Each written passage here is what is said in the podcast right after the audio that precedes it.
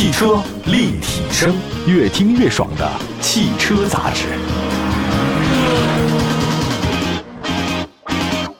各位好，这里是汽车立体声，问候所有的喜欢汽车的朋友们。我们的节目又跟大家相会了。那最近一段时间，我听说好像房地产政策特别多哈，主要是房子不太好卖了，卖不动了。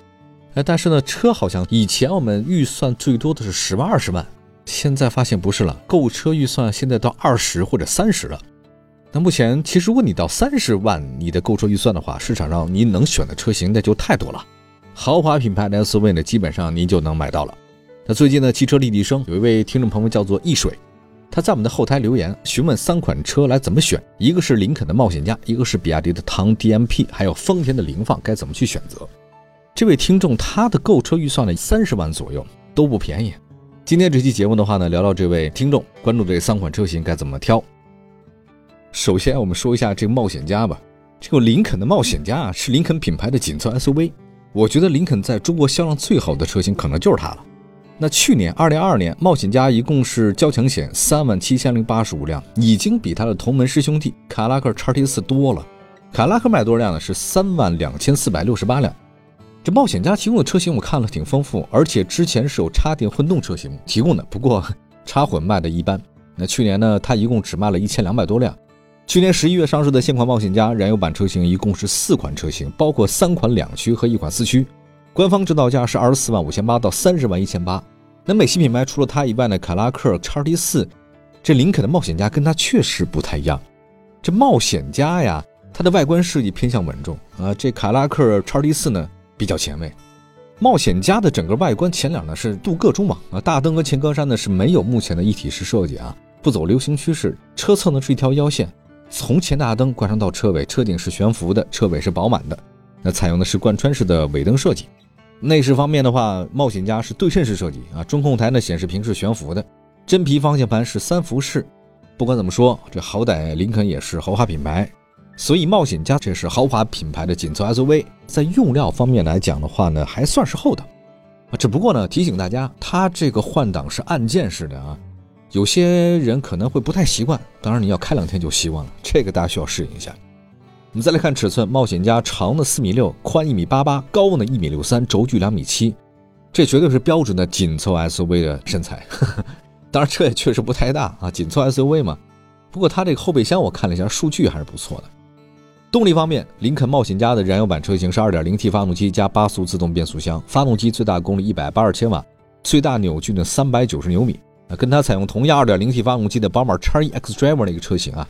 最大功率、扭矩呢都没太高。呃，冒险家两驱版的车型 NEDC 的综合油耗是七点五升，四驱版呢是七点九升。我觉得如果您再使用起来的话呢，不可能低于八吧？啊，基本上，发动机更强，当然你的油耗更高，这是没毛病的。你不可能又让它跑得快，又让它不吃草，没有这个道理啊。所以这个车油耗高，但是它动力强，七秒内完成破百，九十二号汽油。底盘结构方面的话，冒险家采用是前麦弗逊独立后多连杆独立悬架，四驱系统是实时四驱，它是实时四驱。那所以呢，假设啊，假设仅有一个后轮有附着力，这车是没法完成脱困的，让大家有点失望。不过你想想看，这是城市 SUV 啊，四驱系统，它不是为了越野啊，它是为了提高行驶稳定性。那大家要注意啊，我觉得你要是野，您就开越野车，别搞 SUV 是吧？专业人干专业的事儿，车也一样。现有的车型里面的两款低配车型我们不推荐，我觉得到了二十七万八千八的两驱尊雅版和三十万一千八的四驱尊雅版，这就可以选了，都是高配，配置确实挺多的，像头部气囊、车道保持、主动刹车、自适应巡航、倒车影像、前后泊车雷达、全景天窗、前排座椅电动加热，还有包括这个通风都有啊，自动空调、LED 大灯，这都是标配。您还可以花五千块钱选装三百六的全景影像。看您愿意不愿意了啊！这个是林肯的冒险家，也是我们这位听众选车的第一个车型。我们再来看丰田的凌放。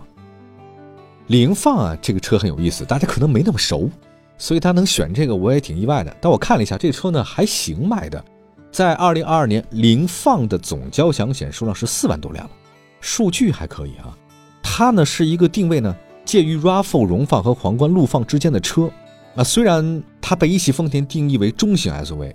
但它的轴距跟 RAV4 荣放是一模一样，我觉得它应该是紧凑 SUV 的阵营。所以您理解了，这汽车买卖宣传是一回事儿，那实际上又是另外一回事儿啊，不太一样。目前在市场上销售的凌放呢，有2.0升的燃油车版本和2.5升的这个混动版本。其中2.0的版本仅提供前驱，2.5的混动版有四驱可以选择。但是这个四驱是通过后置电机实现的四驱，大家需要理解一下。凌放的前脸呢是大面积梯形中网啊，大灯与上半部分格栅呢采用一体式的设计，车身侧面线条比较圆啊，这个就跟 RAV4 荣放不太一样了。它车尾是贯穿式的尾灯组，比较高的啊，两边双出。凌放长四米七，宽一米八五，高一米六六，轴距两米六九。我这个就比冒险家短啊。凌放跟 RAV4 荣放都一样，它内饰都差不多嘛，都是丰田。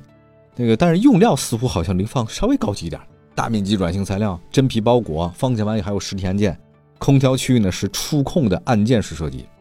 那至于大家比较关心的动力方面，凌放有两种选择。那配置接近的情况之下，2.5升的混动车型比2.0升的高了三万。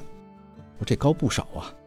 二点零升的车型最大功率一百二十六千瓦，最大扭矩两百零九牛米，配置是 CVT。这款变速箱它能模拟十个档位。那么二点五的混动车型，它是发电机加电动机。两驱车型的系统综合功率一百六十千瓦，四驱车型综合功率一百六十三千瓦。那它比两驱车呢增加了后置电机，后电机最高功率是四十千瓦，最大扭矩一百二十一牛米。那我们看了一下哈，就是。如果说您基于性能、驾驶感受、燃油经济性，反正您能想那么多，对吧？如果说建议您预算不紧张，这个入手混动车型比较好。我建议买混动的，因为这个混动车型动力好，它油耗也更低，而且因为混动车型的特点，它起步的时候驾驶感受好，它是电嘛，对吧？它不是烧油啊，所以混动车型贵有贵的道理啊。底盘结构方面的凌放是前麦弗逊独立，后异形多连杆独立悬架。那设计上的话呢，这个明显是舒适性的，还有兼顾操控性。初段设计比较软，所以在路上开车比较舒服。中后段呢有支撑，也不能老软啊，对提升操控有帮助。不过我们也说一下啊，这凌放的 E4 四驱系统表现一般。这个假设您还是有仅有一个轮的，有附着力，您也是没法脱困的，这个是它的问题啊。凌放现在双擎有三款车型可以选择，如果是用于城市代步和假期出行，两驱版就行了。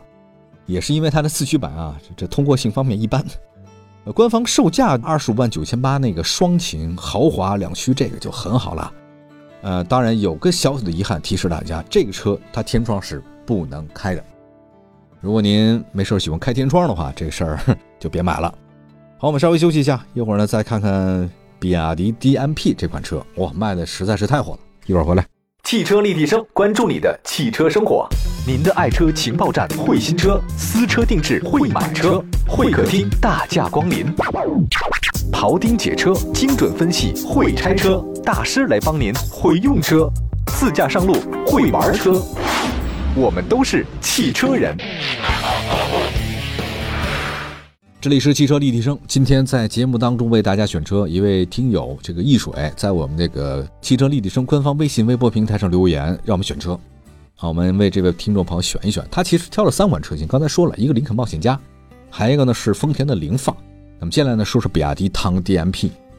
这位朋友很有意思，一个美国品牌、日本品牌，还有一个国产自主。比亚迪啊，这个车不用说了，那去年卖太好了，今年卖的也很好。唐就是它的高端 SUV。大唐盛世嘛，它定位呢是中型 SUV 了，那比较大，跟刚才那紧凑呢还稍微不同。唐 DMP 呢是唐家族的高端车型，呃，价格也高啊，二十九万一千八到三十三万一千八，插混，1.5T 发动机加前后双电机的组合，系统总功率还不错，四百五十二千瓦，NEDC 纯电续航两百一十五公里，最低核电状态油耗六点五升。因为是电车嘛，所以它加速性特别好，零百加速只有四点三秒。这个就基本是超跑的感觉啊，差不多四秒。你这个电车就是快，电是直接给，不用燃烧。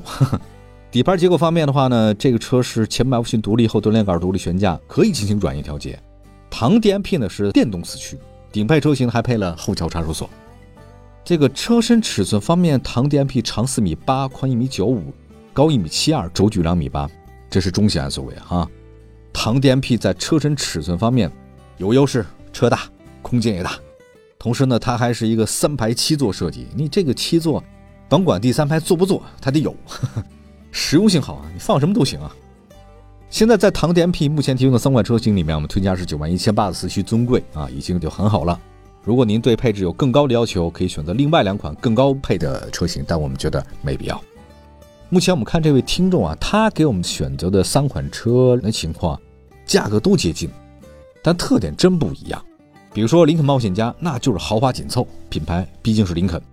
原型车呢，在二零一九年四月发布，国产版车型是二零二零年上市，定价方面务实。这个销量也不错，同时车辆比较均衡。你非要找林肯的毛病的话呢，就是它的 2.0T 燃油版的车型油耗真不低。那丰田凌放呢？这个车呢，我看到网上有人说它是精装版的 RAV4 荣放，因为这俩车轴距真的很一样，只是凌放内饰稍好点，底盘整体感更强点，是调的问题。